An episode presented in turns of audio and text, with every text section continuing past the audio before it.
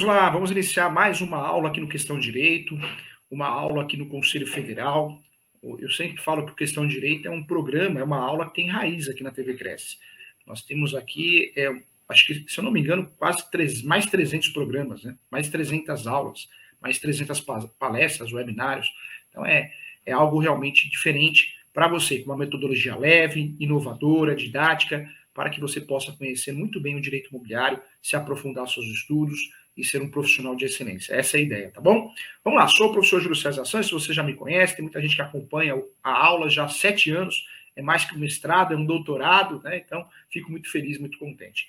Tudo que é falado aqui com base na jurisprudência prática, com base nos meus livros, lembrando que esse livro aqui é muito legal para você ler, é o Direito Imobiliário de Azeite, da editora Mizuno, campeão de vendas, né? atualmente é o livro de direito imobiliário mais vendido no Brasil, é com muito orgulho que eu falo isso, informações da Lex, e também da revista Four Times, que faz levantamentos, né? e das editoras também.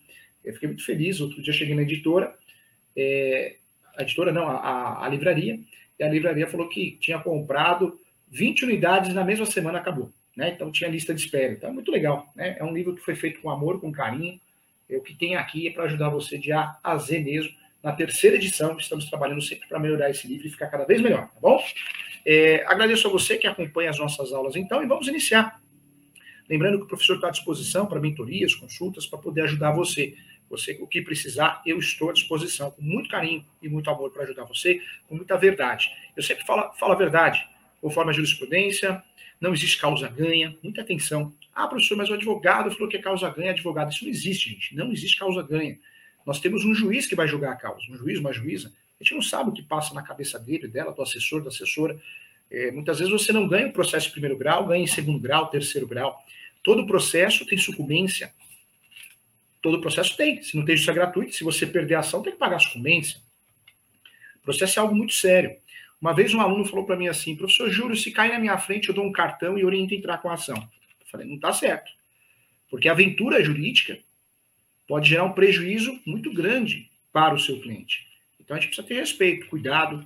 Eu sou muito sincero em relação a isso. Não existe causa ganha, não existe contratinho, não existe casinho. É, é, importante ser especialista. Quem faz tudo não faz nada. Você vai me desculpar, mas não dá para atuar no direito imobiliário e no direito penal, no direito imobiliário no direito do trabalho, no direito imobiliário no direito, no direito previdenciário. São áreas diferentes, com códigos diferentes. Com códigos diferentes, gente. Como que você vai estudar todos os códigos? O Código de Processo Civil, o Código Penal, CLT. Você vai ficar maluco. Não, a gente não tem tempo para isso. Então, é, é humanamente impossível. Você advogar em áreas que existam né, uma conexão, é, áreas do, do, direito civil. Aí tudo bem. Atuar no direito de família, direito imobiliário. Atuar no direito médio, direito imobiliário. Porque é o mesmo código. Responsabilidade civil para o direito imobiliário, para o, direito médico é a mesma, né? Então, você vai estudar alguns conceitos, vai aprofundar os, o seu, os seus estudos, mas não dá. Não dá para atuar em todas as áreas. Quem atua em todas as áreas acaba se enganando, tendo uma dificuldade, a chance maior de errar, e sem falar que está enganando o cliente. Tá? Então, cuidado com isso. Vamos juntos aqui. Olha só, quero falar com você a respeito de temas importantes do direito imobiliário. Essa série, o melhor do direito imobiliário, são os melhores temas. É isso que quer dizer essa série, essa aula. Os melhores temas, os que foram votados. Né? Nós temos aí 20 temas nessa série, o melhor do direito imobiliário, foram os temas que foram votados. Vamos lá. Eu trago para você hoje a adjudicação compulsória extrajudicial. É isso mesmo. Você que está assistindo aí, uma, uma grande novidade nós temos. O atual é, cenário jurídico no direito imobiliário, surge uma nova forma de regularizar imóveis no Brasil. Isso é muito importante. Quando nós falamos aqui de adjudicação compulsória, já existia. A adjudicação compulsória sempre foi usada como uma ação judicial. Ação judicial de adjudicação compulsória. Essa ação sempre foi utilizada com o objetivo é, de obrigar né, o comprador, pagou, tem a posse do imóvel, mas o vendedor não transfere o imóvel, enrola para transferir o imóvel, é, não é localizado, não é encontrado, o vendedor se nega, é omisso, então pode o comprador fazer uma ação judicial. O nome dessa ação é adjudicação compulsória. O objetivo da ação de adjudicação compulsória é obrigar o vendedor a transferir o imóvel ao comprador. Essa é a origem dessa ação, ação de adjudicação compulsória. Aí você vai falar, professor Júlio, mas por que usar a ação de indicação compulsória e não uma ação de obrigação de fazer? porque a ação de obrigação de fazer ela não resolve o problema. O Poder Judiciário pode obrigar o vendedor a transferir sob uma pena de multa. Talvez uma pena de multa de 500 reais por dia. Se o vendedor não pagar a multa ou pagar a multa, não vai resolver o problema. A ação de educação compulsória, eu sempre falo que é uma ação que tem um plus, tem um algo a mais. Por que algo a mais? Porque ela vai, de fato, fazer com que é, o comprador tenha o um registro. Porque mesmo que o comprador suma, não localize o comprador, eu consigo, através da carta de educação, fazer essa transmissão, essa transferência. Então, surge a ação de educação compulsória nesse cenário. Interessante, então, na prática, quais são os casos que eu vou usar a ação de educação compulsória?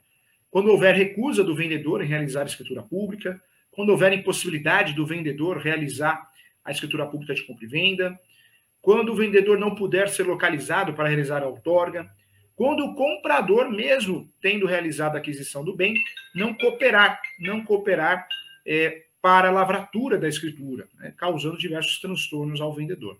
Essa é a origem da adjudicação compulsória. Interessante que no Brasil, de 15 anos para cá, surge a adjudicação compulsória inversa, é, a situação invertida, o polo da ação invertida. Uma ação que surge comprador como autor da ação, comprador, compradora, compradores, o vendedor como réu, surge a possibilidade do vendedor usar essa ação.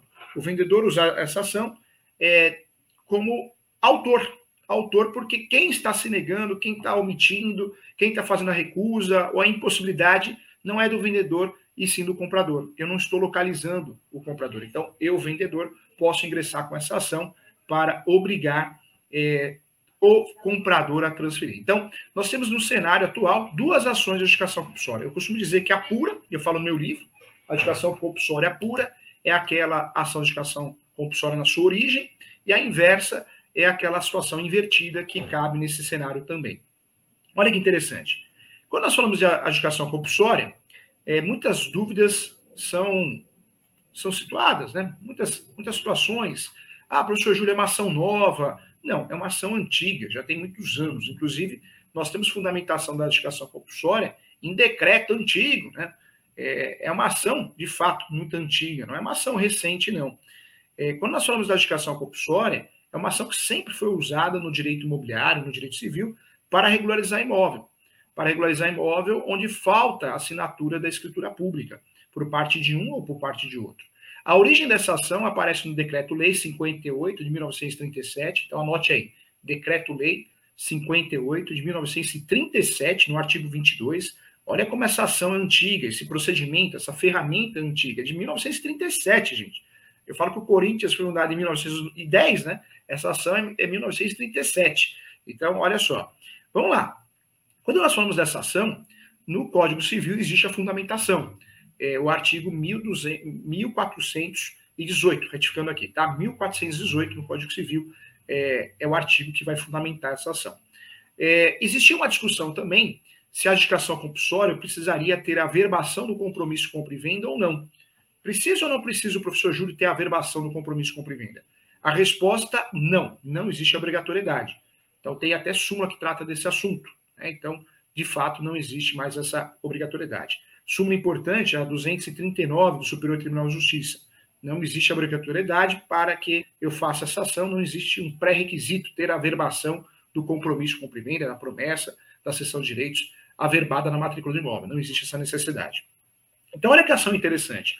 O grande objetivo dessa ação, da educação compulsória, sempre foi usada como ferramenta de direito processual, que tem como objetivo, sim, garantir, é, de fato, o contentamento do comprador ou do, do vendedor para que ocorra a aquisição da propriedade de fato, para que ocorra a transmissão na negativa, na omissão. Essa ação ela tem o objetivo, sim, de ser utilizada judicialmente através de uma sentença, ou na sentença o juiz, a juiz, o Poder Judiciário, declara e faz, expede, né, emite uma carta de adjudicação. Essa carta de adjudicação, a pessoa o interessado, o, o autor da ação, a autora, os autores, levam no cartório e conseguem fazer a transmissão, resolvendo o problema. A ação de educação compulsória, nós temos a fundamentação também, e isso é importante lembrar, no novo CPC. É, o artigo 825, ele trata da expropriação e consiste em três situações: a adjudicação, alienação, apropriação de frutos e rendimentos da empresa ou de estabelecimentos de outros bens. Então, nós temos essa fundamentação também no 825. Então, também uma fundamentação muito importante para que a gente possa fundamentar muito bem a nossa ação. E olha que interessante.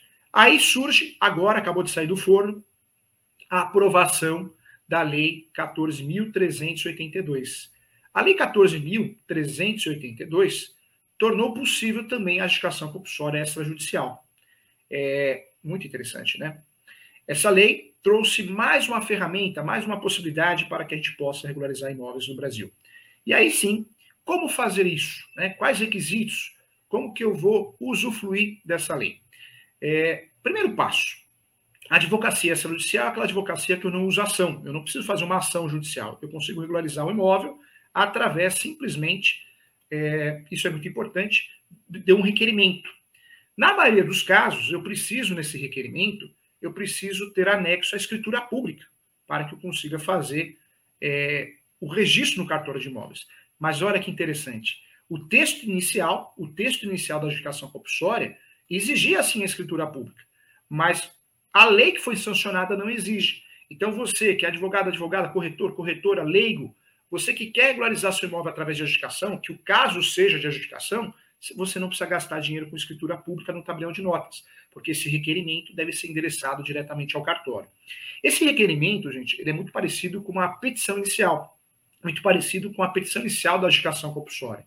Tem que ter o quê? Endereçamento ao cartório de registro de imóveis competente, qualificação, qualificação das partes, tem que ter também fato, a história, fundamento, né? e aí nós temos a, Lei 14.382, e eu te passei todos os fundamentos aqui, não só a lei atual, mas eu passei também o artigo 825 do Código de Processo Civil, passei até o decreto antigo, mas existe, então eu passei para você todos os fundamentos. Tem que fundamentar. E não esquecer, porque essa lei, quando nós falamos da Lei 14.000, essa lei, ela criou, né, ela introduziu um artigo novo na Lei 6.015.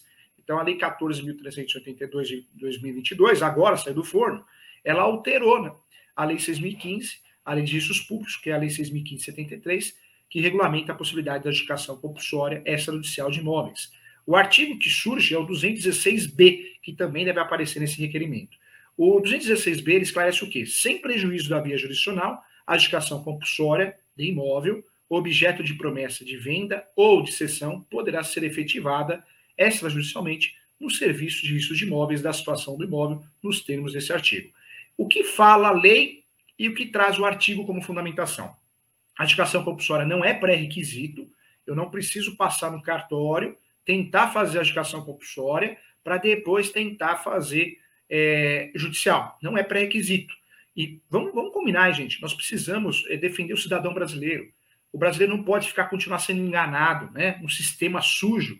Nós precisamos conhecer as, as matérias, os nossos direitos, para poder defender os nossos clientes. Então, não caia em golpe. Se você distribui uma ação, você, o seu advogado, o seu advogado, distribui uma ação de adjudicação compulsória e o juiz, a juiz, o assessor, a assessora, vem com aquele despacho maldoso, mal intencionado, dizendo que tem que ir lá no cartório primeiro, que é pré-requisito, cuidado, hein? Esse despacho não entra nessa onda, continua com a ação. Se você entende que é ação judicial de adjudicação e não procedimento extrajudicial, faça ação. É, e deixe claro que o procedimento do cartório é facultativo, assim como acontece com os campeão extrajudicial, tá? Infelizmente, no Brasil, é, as pessoas, cada um quer ver o seu lado, né? É um país complicado, nós sabemos disso, um país muito corrupto, então as pessoas, cada um, cada um quer ver o seu lado, cada um quer bater meta no CNJ e acaba induzindo o advogado, advogado, o cidadão brasileiro a erro por falta de conhecimento. Por isso, na nossa profissão, gente, nós que lidamos com as transações, negócios imobiliários, não pode ser inseguro, não, hein? Se você for inseguro, não consegue advogar no direito imobiliário, porque todo mundo querendo passar a perna em você. Né? Então, o juiz não quer julgar porque ele acha que você deveria ter ido no cartório, tentar resolver ali, e não é caso de cartório. Muitos casos não dá para resolver no cartório. Então, eu deixo claro aqui que a adjudicação compulsória não preciso de escritura pública, não preciso de uma ata notarial, não preciso lavrar a escritura pública no tabelião o requerimento pode ser feito e deve ser feito diretamente ao cartório de imóveis competente. Essa é a grande diferença da adjudicação compulsória para o uso capião, porque no uso capião extrajudicial exige a ata notarial. Tá? Então, ponto importante que eu queria tratar com você. Vamos lá, mais um ponto que eu quero tratar com você, um ponto que merece a sua atenção. Nós temos, nesse cenário, várias formas para regularizar imóveis, várias. A adjudicação compulsória, ação de marcação e divisão de terras, ação de indicação do público, formas extrajudiciais como o uso capião extrajudicial, indicação compulsória extrajudicial, divórcio com partilha de bens extrajudicial, inventário extrajudicial, e nós temos as figuras administrativas.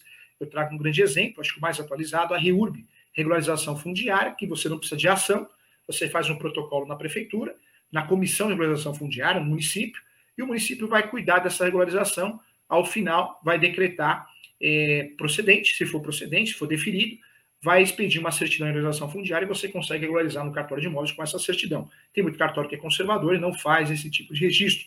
O Brasil é um país muito grande, muitas leis diferentes, cartório tem princípio da autonomia, por isso um cartório faz, o outro não faz, tá? Então você tem que saber que cartório tem o princípio da autonomia para negar e o outro do lado aceita.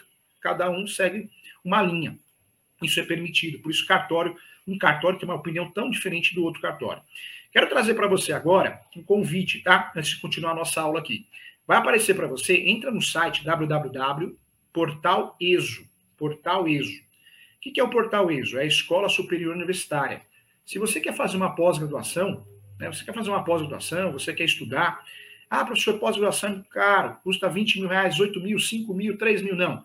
Essa pós, eu convido os corretores, as corretoras, os advogados, advogadas, tem muita gente é, servidores públicos fazendo essa pós, oficial de cartório, defensor público, procurador, ela custa 958,80. Por quê? É uma pós social. O objetivo é democratizar o direito. Os mesmos professores que dão aula nas outras pós de 20 mil, 18 mil, 5 mil, 7 mil, dão aula aqui. Tá? É a mesma coisa. Só que o objetivo é ajudar aquele que precisa estudar, que precisa vencer na vida, precisa ajudar a família. E é assim que o nosso país vai melhorar, com conhecimento. Então, entra no site www.portaliso.com.br, todas as pós custam 958,80. Faz sua matrícula, tem muito corretor de imóveis fazendo.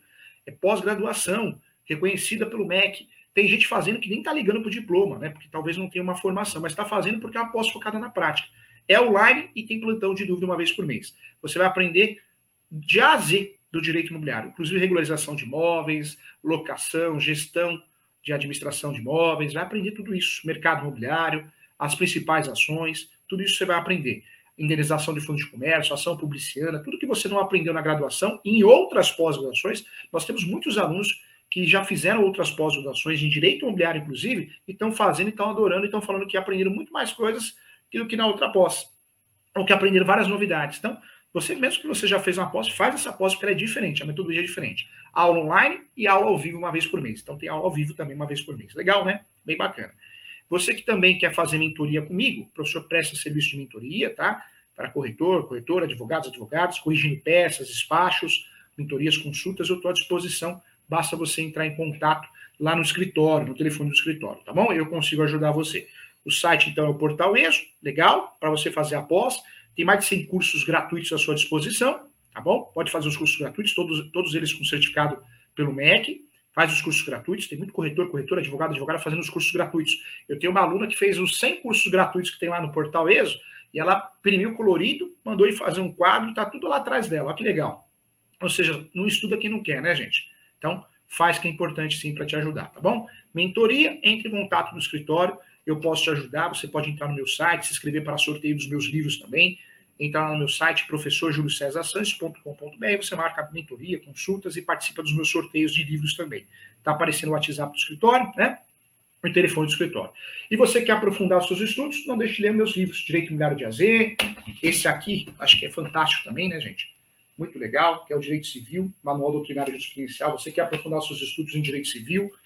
Esse aqui foi o lançamento desse ano, inventário, partilha de bens, hold, planejamento sucessório testamentos de AZ. E esse aqui é o livro com modelo de peças para os advogados e advogadas, com explicações, gestão do escritório, passo a passo, preenchimento de guias, dicas de audiência, como você vai se comportar na audiência.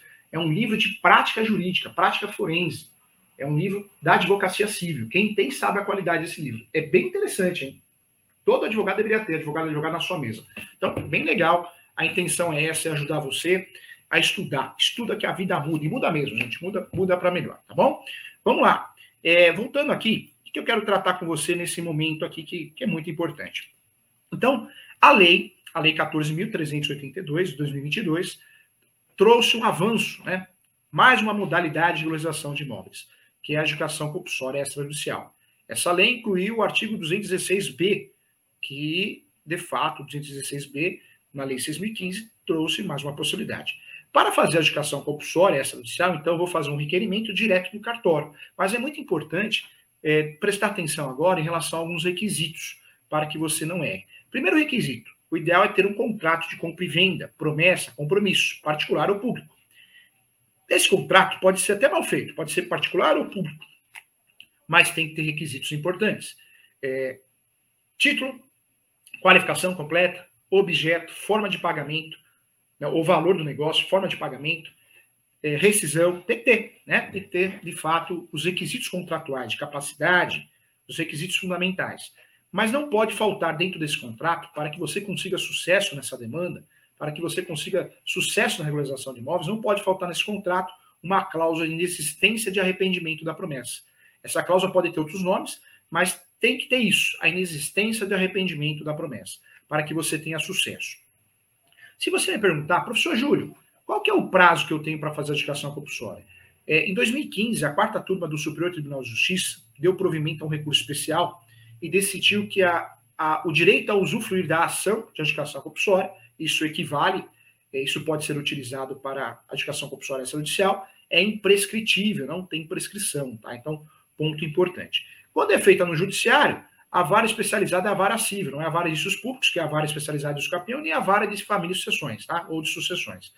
É, trago para você também a grande diferença da adjudicação compulsória e dos capião. Quando nós falamos de formas de adquirir propriedade no Brasil, nós temos duas formas: as formas originárias e as formas derivadas. Forma originária é uso capião, não tem ônus, pode ter bloqueio, vários gravames na matrícula. É, eu tenho os requisitos dos capião, posse, mas pacífica nos donos, mais o requisito específico daquele uso capião, 36 espécies existem no Brasil, eu, eu consigo mudar uma página, criar uma matrícula nova. É a forma originária. O uso capião é a forma originária. Não pago tributo não tem tributo a pagar, não tem um imposto a pagar. Já na educação compulsória, cuidado. Por quê? Quando eu falo da educação compulsória, é uma forma derivada, não é uma forma originária. Então, eu tenho despesa sim, eu tenho despesa, tenho tributos a pagar, eu preciso fazer isso. Eu falei aqui dos requisitos. Eu preciso ter um contrato, eu preciso ter um recibo que foi quitado, esse contrato, né? Um contrato de promessa, compromisso, independente se foi averbado ou não no cartório, mas eu preciso ter o comprovante de recolhimento, sim, do tributo, senão eu não consigo. Qual tributo? ITBI. ITBI. Não é ITI, não, tá? ITBI. O que, é o ITBI? Comprovante de quitação né, do imposto sobre a transmissão de bens imóveis. É muito importante que eu tenha, além do contrato, recibo de quitação, recibo, é, vários recibos, ou um recibo de quitação plena, mas eu preciso ter o comprovante de pagamento, de recolhimento, de quitação do ITBI. Outra dica que eu quero dar para você, por mais que seja um procedimento extrajudicial, via requerimento, o advogado, a advogada precisa ter procuração, com poderes específicos nessa representação legal da parte. E é muito importante também que você é, copie a matrícula, a transcrição e descreva dentro da matrícula. É algo que o advogado, a advogada não está acostumado, mas precisamos nos acostumar, porque é assim que vai ser feito, é assim que tem que ser feito para dar certo, para você conseguir a procedência. Professor Júlio, não consegui a procedência, o cartório indeferiu nós sabemos que é uma prenotação, né? não é um protocolo, é uma prenotação. É, vai ter uma nota devolutiva, então você vai entregar os documentos que estão sendo exigidos. Se não tiver condições de entregar esses documentos, ou o cartório falar não, você pode fazer recurso. Recurso é a situação de dúvida inversa, não é mandado de segurança, não, tá? Professor, não consigo esses documentos. Aí você vai pensar em outra forma de regularização. Ah, mas eu posso fazer judicial. Se você já não conseguiu registrar no cartório extrajudicial, você vai tentar o judicial. Ah, mas uma sentença o cartório é obrigado a registrar. Não é, não. Para com isso, que isso é, isso é, é algo da, da teoria.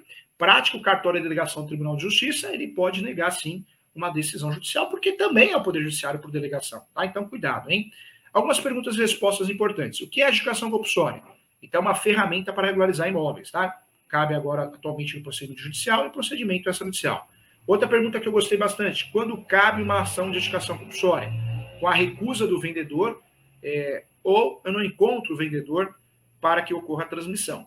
E agora a inversa, né? A inversa também, então o vendedor contra o comprador. No extrajudicial, posso também ter a legitimidade do vendedor ou do comprador. Ambos podem ser os requerentes, ok? Quais são os requisitos para fazer a educação compulsória extrajudicial ou uma ação de educação compulsória? Tem que ter o contrato, instrumento público particular, recibo de quitação, tem que ter o recibo de quitação plena ou, ou vários recibos, provar que foi quitada a obrigação. Não, não houve a falta de pagamento. E esse contrato pode ser o mais mal feito do mundo, mas tem que ter uma cláusula de existência de arrependimento. E também não esquecer do recolhimento, né, do recolhimento do tributo que nós falamos, senão você não vai conseguir registrar. O recolhimento é obrigatório, porque é uma forma derivada de adquirir propriedade no Brasil. Legal, né? Vamos lá, vamos para as perguntas agora? Chegou o grande momento? Vamos lá. No passado a gente tinha uma vinheta aqui, eu falava, roda a vinheta, aí começavam as perguntas, né? Muito legal, muito interessante. Vamos ver se a gente volta a fazer alguma coisa assim. Deixa eu ver aqui. aqui.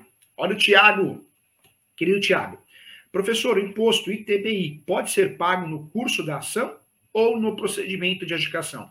Na verdade, o ITBI tem que ser pago e na ação judicial ou no procedimento dessa judicial você vai juntar o comprovante de quitação do ITBI, tá bom? Para que você consiga sucesso no registro da adjudicação compulsória extrajudicial. Gostei da pergunta, parabéns. Olha a Monique Cruz, sempre acompanhando a Monique Cruz aqui, hein? Eu quero convidar a todos a seguir o professor nas redes sociais, no Instagram, eu estou lá como professor.julio.sanches, viu? Eu faço vários sorteios de livros, então siga o professor nas redes sociais, é professor.julio.sanches. Entra no meu site, é, professor Júlio César Santos, se inscreve para participar dos sorteios de livros, entra lá no meu site, professor Júlio César Santos, você se inscreve participa dos sorteios de livro. Entre em contato comigo pelo WhatsApp, 97685 3891 DDD 11, tá? O telefone fixo do escritório 20615649 e venha fazer minha pós-graduação, venha ler meus livros, vem para você. Opa, ponta cabeça não, né? Ponta cabeça não. Agora sim. Aê! legal, legal. Tem mais perguntas? Tem mais perguntas? Tem. Olha a Monique aqui. Para uma ação de reintegração de posse, emissão de posse, ações petitórias, tá? Craque a Monique. A Monique está estudando comigo, hein? Ela não confunde com possessórias. Olha lá. É, precisa ter o registro? Precisa. Ação de emissão da posse, ação reivindicatória, Monique, precisa ter o registro. Sem o registro, você não poderia usar a ação petitória em cima uma, uma, uma ação é, possessória, tá bom? Parabéns, parabéns. Legal. Vem fazer a posse comigo, Monique. Que legal, hein, gente? Legal. Tem, tem perguntas aqui também? Vamos ver aqui. Bom dia, Geraldo Roberto, para todos. Um ótimo dia. Estamos juntos mais uma vez. Aqui, bom dia, professor. Tem jeito de desmembrar uma área rural menor que uma gleba, porque eu recebi de herança, mas não posso fazer nada, nem energia posso colocar. O que pode fazer nesse caso? Verificar a possibilidade da REURB, regularização fundiária. Verifique a possibilidade se existe a comissão de regularização fundiária no município. Verifique, é uma oportunidade para você regularizar. Olha o Xandão aqui, bom dia. Malquidese está eh, aqui, bom dia. Imóvel de leilão, eu consigo justificação, adjudicação compulsória? Consegue, consegue. Em regra, não precisa. Quando você compra um imóvel no leilão, arremata, você tem a carta de arrematação. E aí você tem que fazer o registro dessa carta. Se você não conseguir, você poderia utilizar o procedimento de adjudicação também, mas eu não, não oriento fazer isso. Eu oriento, se você não conseguir registrar a carta de arrematação, é melhor pensar no uso capião na REURB, tá? Seria o procedimento mais aconselhável nesse caso. Charla, Charla Eize Está aqui, bom dia. Como fazer para conseguir o segunda via do ITBI? Pago. O cliente perdeu o comprovante. Você consegue no site, consegue no site com facilidade, a segunda via. Consegue sim. É, alguns municípios você não consegue, alguns sites da município, fazenda, a gente tem mais dificuldade, né?